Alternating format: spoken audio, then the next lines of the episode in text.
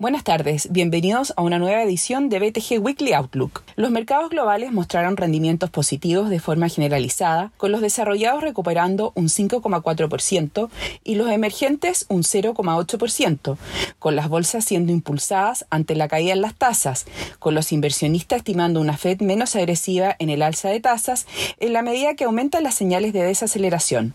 La tasa de los treasuries a dos años descendió 12 puntos bases hasta 3,6%, mayor caída en dos meses, mientras las tasas a 10 años cayeron 9 puntos bases, cerrando en 3,13%.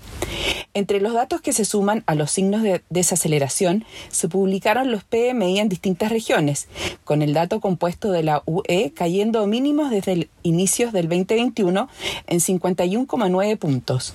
Del mismo modo, en Estados Unidos la lectura compuesta decepciona, registrándose 51,2 puntos en junio, mientras en el Reino Unido el PMI compuesto se mantuvo en línea con el mes anterior en 53,1 puntos. En el ámbito político, se dieron a conocer los resultados de las elecciones presidenciales colombianas y parlamentarias francesas.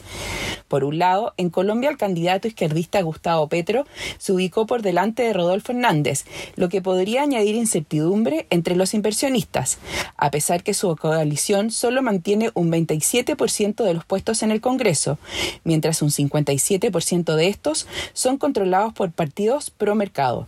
En Francia, la coalición liderada por Macron pierde la mayoría absoluta teniendo que realizar acuerdos para llevar a cabo su programa.